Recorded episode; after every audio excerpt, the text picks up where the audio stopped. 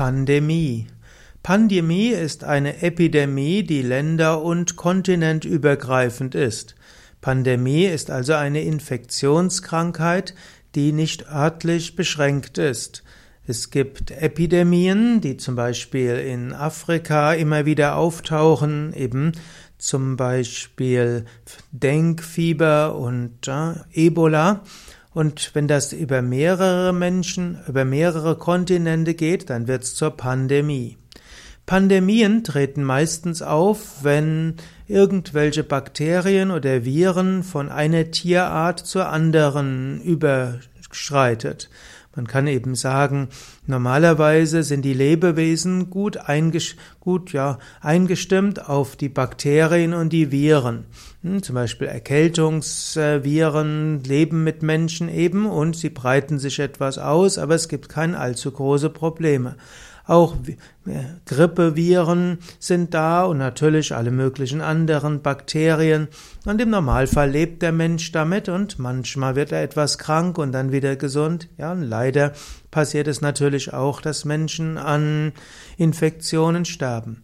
Pandemien treten dann auf, wenn Viren, Bakterien, auf den Menschen übergehen, die vorher in Tieren waren. Man nimmt zum Beispiel an, dass das so bei AIDS war, bei den Affen oder auch mit, dem, mit manchen Grippeviren, dass diese entstanden sind aus der Vogelgrippe. Bekannte Pandemien waren zum Beispiel die sogenannte Antoninische Pest um 165 bis 180 nach Christus oder es gab auch die Justinianische Pest, die um 541 ausgebrochen ist. Es gab auch die zweite Pest, den schwarzen Tod und andere. Diese Pandemien waren vermutlich Resultate zum einen vom Übergreifen von einem Tierart zur anderen und zum zweiten natürlich durch die Entwicklung von Schifffahrt und Handel, weltweitem Handel, kann das umso, kann, breitet sich das auf der ganzen Welt aus. Es gibt auch andere Formen von Pandemie, die entstehen, wenn, oder in der früheren Zeiten, die entstanden sind, dass wenn eine örtlich begrenzte Gruppe von Menschen Kontakt zur Außenwelt bekommen hat, dann hat vielleicht diese örtlich begrenzte Gruppe eine ja, letztlich eine Resistenz gegenüber einem Erreger gehabt und wenn dann diese Erreger zu anderen Gruppen von Menschen übergehen, dann können diese sterben. Das war zum Beispiel der Fall, als die Europäer Anfang des 16. Jahrhunderts nach Mittelamerika und Südamerika gekommen sind.